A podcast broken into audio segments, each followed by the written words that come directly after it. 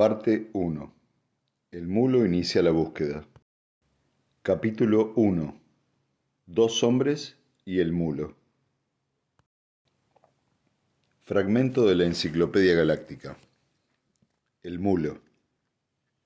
Después de la caída de la primera fundación, los aspectos constructivos del régimen del mulo tomaron forma. Tras el hundimiento definitivo del primer imperio galáctico, fue él quien introdujo en la historia un volumen de espacio unificado verdaderamente imperial en extensión. El antiguo imperio comercial de la Fundación, caída, había sido multiforme y débilmente hilvanado, pese al apoyo intangible de las predicciones de la psicohistoria. No podía compararse a la férreamente controlada unión de mundos bajo el mando del mulo, que comprendía una décima parte del volumen de la galaxia y la decimoquinta parte de su población. En particular, durante la era llamada búsqueda Cita al pie de página sobre el párrafo anterior. Todas las citas de la Enciclopedia Galáctica reproducidas aquí proceden de la edición 116 publicada en 1020 después de la fundación por la Enciclopedia Galáctica Publishing Co. Terminus, con permiso de los editores. La enciclopedia tiene mucho más que decir sobre el tema del mulo y su imperio, pero casi todo ello es ajeno al propósito de este libro y demasiado árido para nuestros fines. En particular, el artículo que se refiere en este punto a las condiciones económicas que condujeron a la elevación del primer ciudadano de la Unión, título oficial del mulo, y a las consecuencias derivadas de ello. Si alguna vez el autor del artículo siente un vago asombro ante la colosal rapidez con que el mulo se elevó en cinco años desde la nada al logro de un vasto dominio, lo disimula bien. Si queda sorprendido por el cese repentino de la expansión en favor de cinco años de consolidación territorial, oculta el hecho.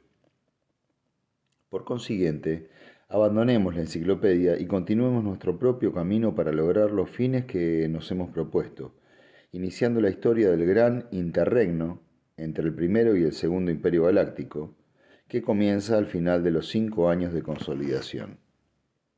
Políticamente, la unión de mundos está tranquila. Económicamente es próspera. Pocos desearían cambiar la paz del firme gobierno del mulo por el caos que la había precedido. En los mundos que cinco años antes habían conocido la fundación, podía haber cierta nostalgia, pero nada más. Los dirigentes inútiles de aquella fundación estaban muertos. Los útiles eran los, los denominados conversos y entre los conversos el más útil era Han Preacher, ahora teniente general. En los días de la fundación, Han Preacher era capitán y miembro de la ilegal oposición democrática. Cuando la fundación cayó en poder del mulo sin oponer resistencia, Preacher luchó contra el mutante hasta que él también pasó a ser un converso. La conversión no era la normal, no era la impuesta por el poder de una razón superior. Y Han Pritchard lo sabía muy bien. Había sido transformado porque el mulo era un ser que poseía poderes mentales capaces de cambiar a su conveniencia las condiciones de los humanos ordinarios. No obstante, le satisfacía completamente. Era como debía ser. La misma satisfacción de la conversión era el principal síntoma de ella, pero Han Pritchard ya no sentía ni siquiera curiosidad por la cuestión.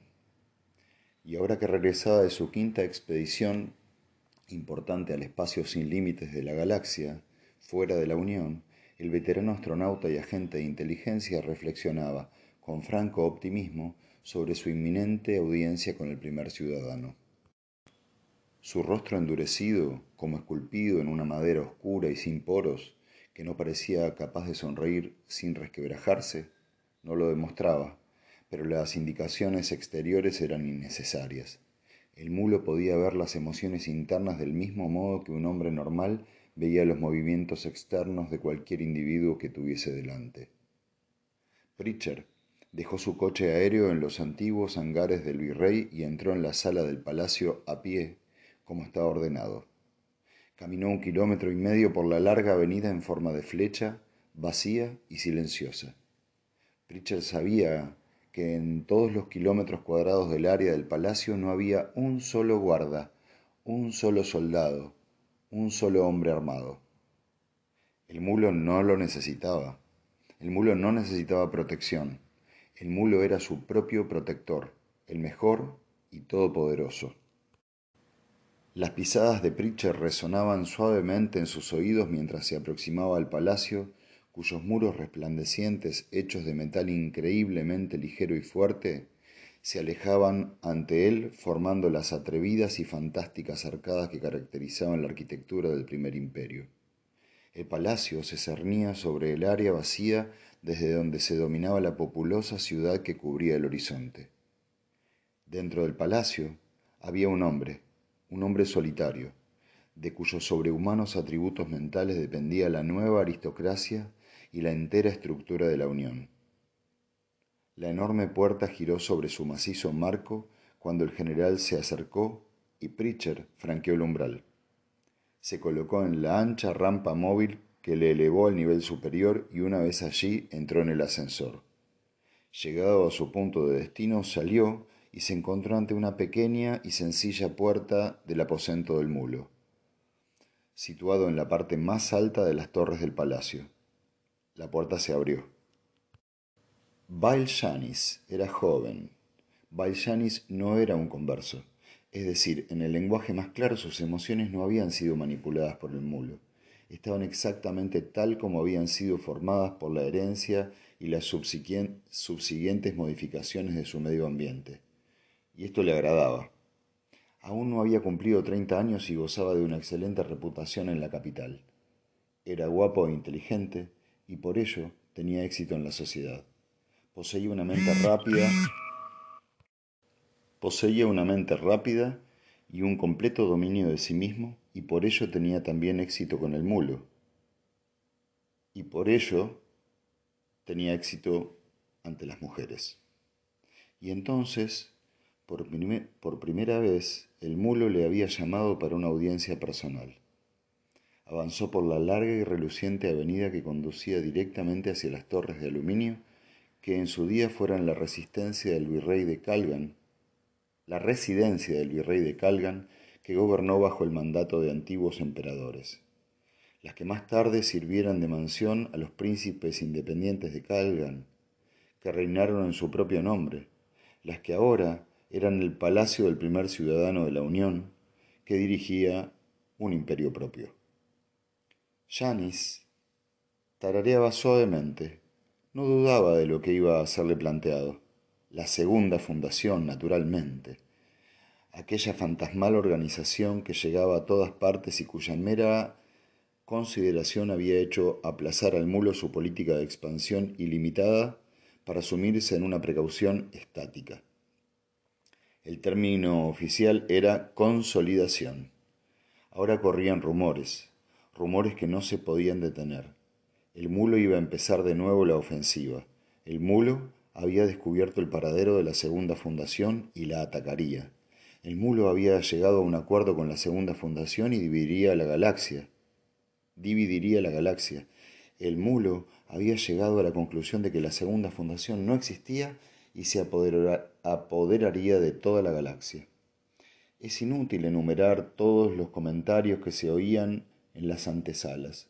No era la primera vez que circulaban tales rumores, pero ahora parecían tener más consistencia y todas las almas libres y expansivas que amaban la guerra, las aventuras militares y el caos político, y que languidecían en la estabilidad y la monotonía de la paz, estaban eufóricas. Janis era uno de estos. No temía a la misteriosa segunda fundación, tampoco temía al mulo, y alardeaba de ello. Tal vez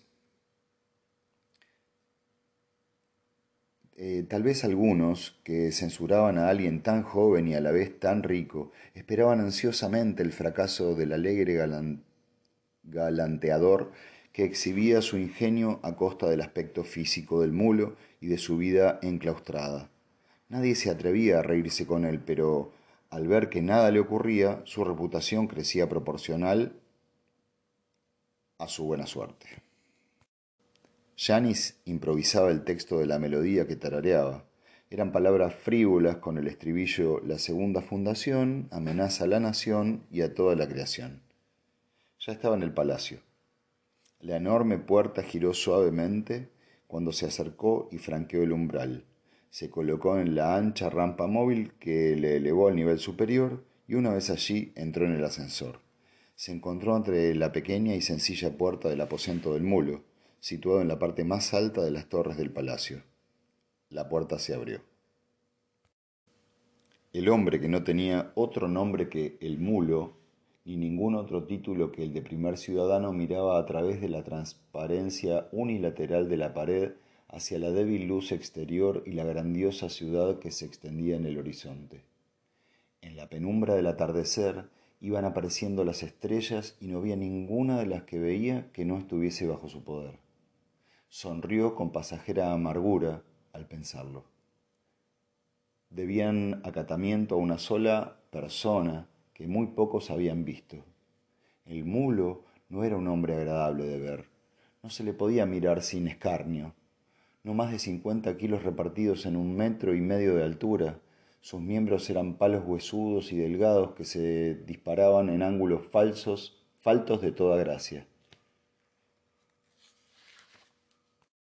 Y su rostro, delgado, casi desaparecía tras la prominencia de una enorme nariz carnosa que medía siete centímetros. Solamente sus ojos desentonaban de la farsa general que era el mulo. Eran suaves, una extraña suavidad en el rostro del más grande conquistador de la galaxia, y la tristeza nunca se extinguía totalmente de ellos. En la ciudad podía encontrarse toda la animación de una lujosa capital en un mundo de lujo podía haber establecido su capital en la fundación, el más fuerte de sus derrotados enemigos, pero se hallaba muy lejos, en el mismo borde de la galaxia. Calgan, situado más en el centro, con una larga tradición como lugar de recreo de la aristocracia, le convenía más, estratégicamente hablando. Pero en su alegría tradicional, incrementada por una prosperidad sin precedentes, no lograba encontrar la paz. Le temían y le obedecían y tal vez incluso le respetaban, desde una prudente distancia, claro. Pero ¿quién podía mirarle sin desprecio? Solo aquellos a quienes había convertido. ¿Y qué valor tenía su lealtad artificial? Le faltaba sabor. Podía haber adoptado títulos, exigido un ritual e inventado ceremonias, pero incluso aquello no hubiese cambiado nada. Era mejor, o al menos no era peor, ser simplemente el primer ciudadano y ocultarse. Sintió en su interior un repentino impulso de rebelión, fuerte y brutal. No debían negarle ni una sola porción de la galaxia. Durante cinco años se había mantenido silencioso y escondido en Calgan por culpa de la eterna y confusa amenaza de la segunda fundación, invisible, inasequible, desconocida. Ahora tenía treinta y dos años. No era viejo, pero se sentía viejo. Su cuerpo, cualesquiera que fuesen sus poderes mentales de mutante, era físicamente débil. Todas las estrellas, todas las estrellas que podía ver y todas las que se escapaban a su vista, todas tenían que ser suyas. Se vengaría de todos, de la humanidad a la que no pertenecía, de una galaxia en la que no encajaba. La luz de aviso parpadeó sobre su cabeza podía seguir el avance del hombre que había entrado en el palacio y simultáneamente, como si su sentido mutante se hubiese incrementado y sensibilizado en el solitario crepúsculo, sintió la oleada de contenido emocional tocando las fibras de su cerebro. Conoció la identidad del recién llegado sin ningún esfuerzo. Era Pritcher, el capitán Pritcher, de la antigua primera fundación. El capitán Pritcher que había sido ignorado y despreciado por los burócratas del derrotado gobierno el capitán Pritcher al que había liberado de su trabajo de espía y elevado de la mediocridad. El capitán Pritcher al que primero hizo coronel y después general, y al que asignara toda la galaxia como campo de acción. El ahora general Pritcher, que había pasado de una rebeldía férrea a una completa lealtad. Y sin embargo, No era leal por los beneficios cosechados, no era leal por la gratitud, no era leal para corresponder a su confianza, sino que lo era a través del artificio de la conversión. El mulo era consciente de aquella fuerte e inalterable superficie de lealtad y amor que precedía todos los altibajos de las emociones de Han Pritchard. La superficie que él mismo implantara cinco años atrás. Muy por debajo subsistían los rasgos originales del obstinado individualismo, impaciencia de mando, idealismo, pero ni siquiera él podía ya detectarlos. La puerta que había a sus espaldas se abrió y se volvió para ver al que entraba. La transparencia de la pared se hizo opaca y la luz crepuscular exterior del color purpúreo dejó paso al ardiente resplandor blanco de la energía atómica. Han Pritchard ocupó el asiento indicado. No había reverencias, ni genuflexiones, ni el uso de títulos honoríficos en las audiencias privadas con el mulo. El mulo era simplemente el primer ciudadano. Se le llamaba señor. La gente podía sentarse en su presencia e incluso darle la espalda. Para Han Pritchard todo aquello era una prueba de poder seguro y efectivo de aquel hombre y ello le satisfacía. El mulo habló. Su informe final de ayer no puedo negar que lo encuentro un poco deprimente, Pritchard. Las cejas del general se fruncieron. Ya, me lo imagino, pero no veo a qué otras conclusiones podría haber llegado. Lo cierto es que no existe una segunda fundación, señor. El mulo reflexionó y luego meneó la cabeza lentamente, como había hecho en muchas ocasiones anteriores. Está la evidencia de Iblim Mis. Siempre contamos con la evidencia de Iblim Mis. No era ninguna novedad. Pritchard respondió. Miss podía ser el más grande psicólogo de la fundación, pero era un niño de pecho comparado con Ari Seldon. Cuando investigaba los trabajos de Seldon se hallaba bajo el estímulo artificial del control cerebral suyo. Tal vez le obligó a ir demasiado lejos. Podría haberse equivocado, señor.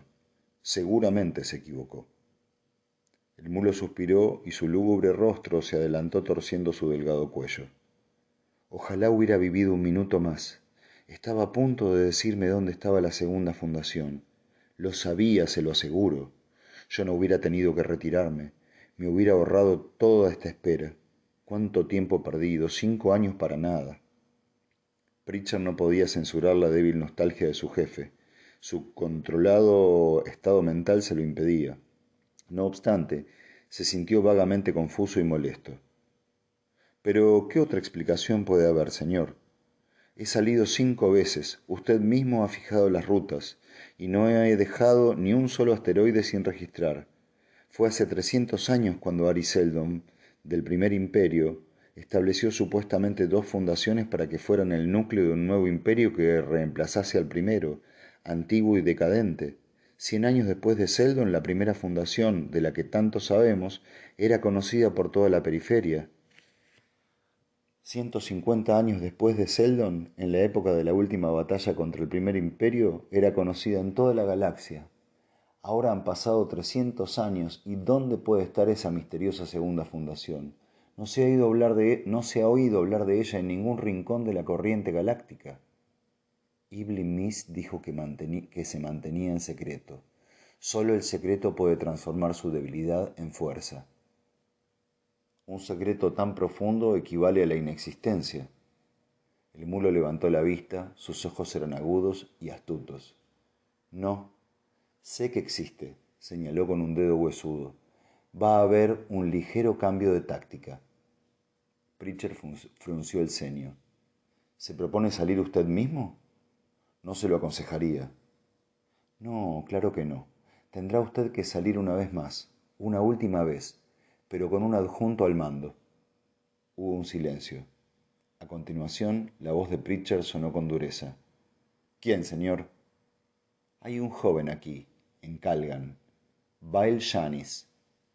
Nunca he oído hablar de él, señor. No, ya lo supongo, pero tiene una mente ágil, es ambicioso y no está convertido. La larga mandíbula de Pritchard tembló por un instante. No puedo comprender la ventaja de este hecho. Existe en Preacher. Usted es un hombre de recursos y experiencia. Me ha prestado buenos servicios, pero está convertido. Su motivación es simplemente una lealtad forzada e impotente hacia mí. Cuando perdió sus motivaciones originales perdió algo, un ímpetu sutil que ya no puedo reemplazar. Yo no lo creo, señor, dijo severamente Pritchard. Recuerdo muy bien cómo era yo cuando me sentía enemigo suyo. Considero que ahora no soy inferior. Claro que no. Y la boca del mulo se torció en una sonrisa. Su juicio en esta materia no es del todo objetivo. Volviendo a Janis, es ambicioso para sí mismo. Es totalmente digno de confianza porque solo es leal a sí mismo. Sabe que su vida depende de mí y haría cualquier cosa para incrementar mi poder a fin de que su existencia sea larga, próspera y gloriosa. Si va con usted, lo hará con este impulso adicional, con esta ambición egoísta. Entonces, dijo Pritchard insistiendo, ¿por qué no anula mi conversión si cree que ello puede mejorarme? Ahora ya podría fiarse de mí. Eso nunca, Pritchard. Mientras le tenga a usted cerca, permanecerá bajo el firme control de la conversión. Si le liberara en este momento, yo estaría muerto al día siguiente, perdón, al instante siguiente. El general se mostró ofendido. Me duele que piense así. No deseo ofenderle, pero es imposible que usted se imagine cuáles serían sus sentimientos si pudiera formarse según el criterio de su motivación natural. La mente humana odia el control. El hipnotizador humano corriente no puede hipnotizar a una persona contra su voluntad por esa misma razón. Yo puedo hacerlo, porque no soy un hipnotizador. Y créame, Pritchard, el resentimiento que ahora no puede mostrar y que incluso ignora que alberga es algo a lo que no querría enfrentarme. Pritchard bajó la cabeza. La futilidad le doblegó, dejándole una sensación gris y hosca en su interior. Dijo con esfuerzo. Pero ¿cómo puede usted confiar en ese hombre? Me refiero a confiar en él completamente. ¿Cómo puede confiar, cómo puede confiar en mí gracias a la conversión? Bueno, supongo que no puedo confiar completamente, y esa es la razón por la que usted debe acompañarle. Verá, Pritchard, y el mulo se arrellanó en el enorme sillón contra cuyo respaldo parecía un palillo viviente. Si él encontrase por casualidad la segunda fundación y se le ocurriera que un acuerdo con ellos podría ser más provechoso que conmigo, ¿me comprende? Una luz de profunda satisfacción brilló en los ojos de Pritchard. Es mucho mejor así, señor. Exacto. Pero recuerde, ha de darle rienda suelta hasta el límite de lo posible. Comprendo. Y bien, Pritchard, ese joven es apuesto, agradable y en extremo simpático. No se deje cautivar por él. Es una persona peligrosa y sin escrúpulos. No se enfrente a él a menos que esté preparado para hacerlo adecuadamente. Eso es todo. El mulo estaba solo de nuevo. Dejó que las luces se extinguieran y la pared que había frente a él volvió a transparentarse. El cielo era purpúreo y la ciudad una mancha de luz en el horizonte. ¿Para qué todo aquello? Si al final llegara a ser el dueño de todo lo existente, ¿qué ocurriría? ¿Dejarían realmente los hombres como Pritchard de ser altos y erguidos, fuertes y seguros? ¿Perdería Bail Janis sus correctas facciones? ¿Sería él mismo diferente de como era? Maldijo sus dudas. ¿Qué perseguía realmente? La fría luz de aviso que había sobre su cabeza parpadeó. Podía seguir el avance del hombre que había entrado en el palacio y casi contra su voluntad sintió nuevamente la suave oleada de contenido emocional invadiendo su cerebro. Reconoció la identidad de quien llegaba sin ningún esfuerzo. Era Janis. Aquí el mulo no vio uniformidad, sino la primitiva diversidad de una mente fuerte, intacta y sin modelar si se exceptuaban las numerosas influencias del universo, claro. Se retorcía en flujos y olas, había cautela en la superficie, un efecto sutil y suavizante, pero con toques de cinismo en los remolinos ocultos. Y por debajo barruntaba la fuerte marea del egoísmo y el amor propio, salpicada de algunas gotas de humor cruel aquí y allí, y un profundo y tranquilo estanque de ambición como fondo de todo aquello. El mulo sintió que podía llegar hasta allí y calmar la corriente, sacar el estanque de su lecho y trasladarlo a uno nuevo, detener aquella marea y reemplazarla por otra. Pero, ¿para qué? Si hacía la cabeza, si hacía que la cabeza de Janis se inclinara por la más profunda adoración, ¿cambiaría aquello su propio aspecto grotesco que le obligaba a rehuir el día?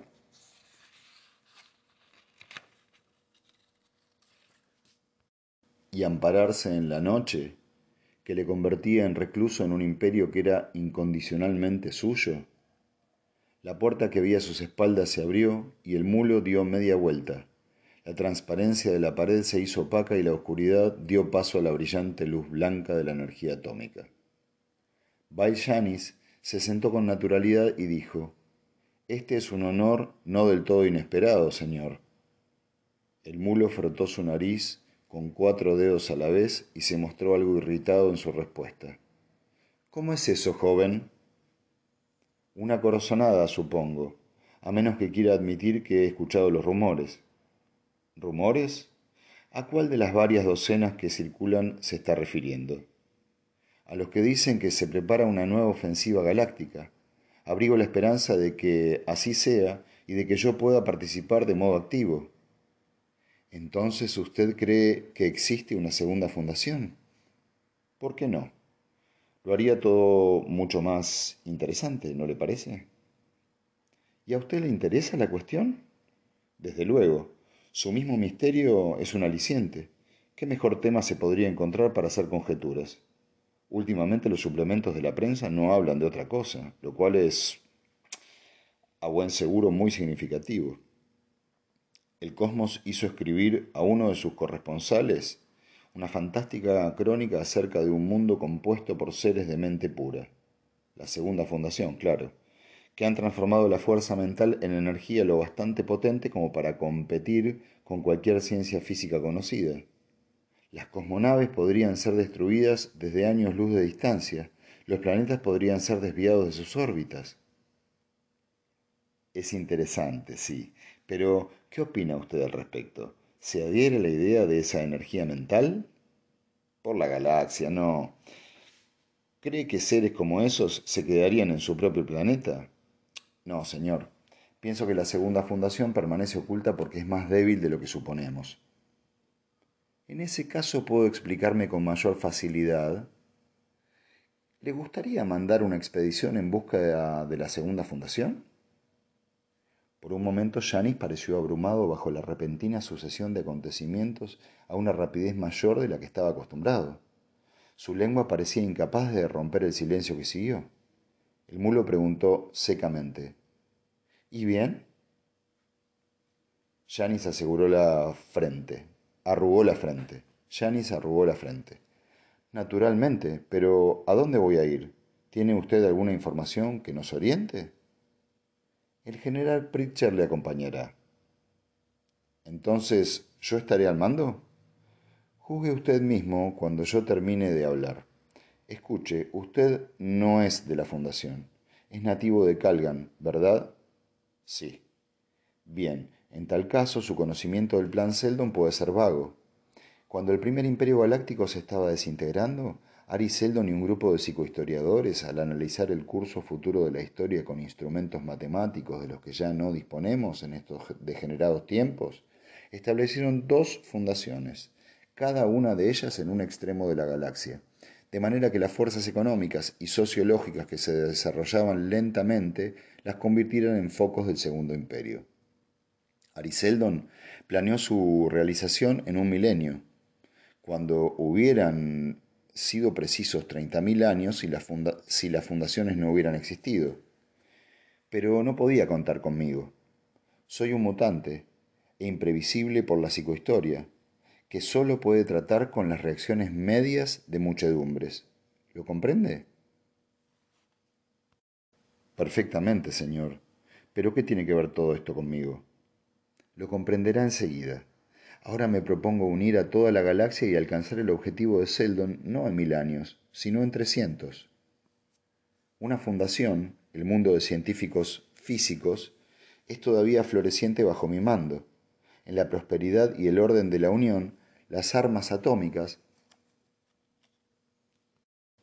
han producido, que han producido son capaces de vencer a todo lo existente en la galaxia, excepto, tal vez, a la segunda fundación. Por eso tengo que saber más de ella. El general Pritchard mantiene la opinión decidida de que no existe. Yo sé algo más. Janis preguntó con delicadeza. ¿Cómo lo sabe, señor? Las palabras del mulo fueron de pronto pura indignación. Porque mentes que están bajo mi control han sido manipuladas, delicada y sutilmente, pero no con, la sutileza suficiente como para que yo no lo advirtiera. Estas interferencias están afectando a hombres valiosos en modos importantes. ¿Le extraña ahora que cierta discreción me haya mantenido inactivo todos estos años? De ahí la importancia de usted. El general Pritchard es el mejor hombre que me queda y por ello ya no está seguro. Como es natural, él lo ignora. Se da la circunstancia de que usted no está convertido y por lo tanto no es instantáneamente detectable como hombre del mulo. Usted puede engañar a la segunda fundación durante más tiempo que cualquiera de mis hombres, tal vez durante el tiempo suficiente. ¿Lo ha comprendido? Mmm. Sí, pero perdóneme, señor. Perdóneme si le interrogo. ¿Cómo interfieren en esos hombres de usted? Sabiéndolo yo podría detectar el cambio en el general Pritchard en caso de que ello ocurriera? ¿Queda anulada su conversión? ¿Se convierten en desleales? No. Ya le he dicho que era algo sutil. Es más peligroso que todo eso, porque es más difícil de detectar y a veces he de esperar antes de actuar, ya que ignoro si un hombre clave está sencillamente desorientado o ha sido manipulado. Su lealtad permanece intacta, pero se les borra el ingenio y la iniciativa. En apariencia trato con una persona perfectamente normal, pero que es totalmente inútil. En el último año han sido tratados así seis de mis mejores hombres. Torció los labios. Ahora tienen a su cargo las bases de entrenamiento, y deseo con todas mis fuerzas que no se presenten emergencias que les obliguen a tomar decisiones. Supongamos, señor, supongamos que no fuera la segunda fundación, y si se tratara de otro mutante, como usted mismo, la planificación es demasiado cuidadosa, demasiado a largo plazo. Un hombre solo tendría más prisa. No, no, no. Se trata de un mundo, y usted será mi arma contra él. Los ojos de Janis brillaron mientras decía, Estoy encantado con la oportunidad. Pero el mulo captó la repentina oleada emocional y advirtió, Sí, al parecer piensa que prestará un servicio único, digno de una recompensa única, tal vez incluso la de ser mi sucesor. Está bien, pero hay asimismo castigos únicos, no lo olvide. Mi gimnasia emocional no se limita a la creación de la lealtad. La pequeña sonrisa de sus labios era sombría. Janis saltó de su asiento, sobrecogido por el horror. Durante un instante, un solo instante pasajero, Janis se había sentido invadido por la angustia de una profunda pena le había penetrado con un dolor físico que oscureció insoportablemente su mente, y enseguida se desvaneció. No quedaba nada más que una violenta ira. La ira no le servirá de nada, dijo el mulo. Sí, ahora ya se ha repuesto, ¿verdad? Puedo verlo. Pero recuerde, esa sensación puede intensificarse y llegar a ser permanente. He matado a hombres con el control emocional, y no existe una muerte más cruel Hizo una pausa y después dijo, Eso es todo. El mulo volvía a estar solo. Hizo que las luces se apagasen y la pared que tenía enfrente recobró su transparencia. El cielo estaba negro y el núcleo ascendente de la lente galáctica se extendía por las profundidades aterciopeladas del espacio. Todo aquel esplendor de nebulosas era una masa de estrellas en número tan exorbitante que se confundían unas con otras y sólo se veía una nube de luz. Y todas serían suyas, Ahora solo le quedaba entender otro asunto y podría dormir.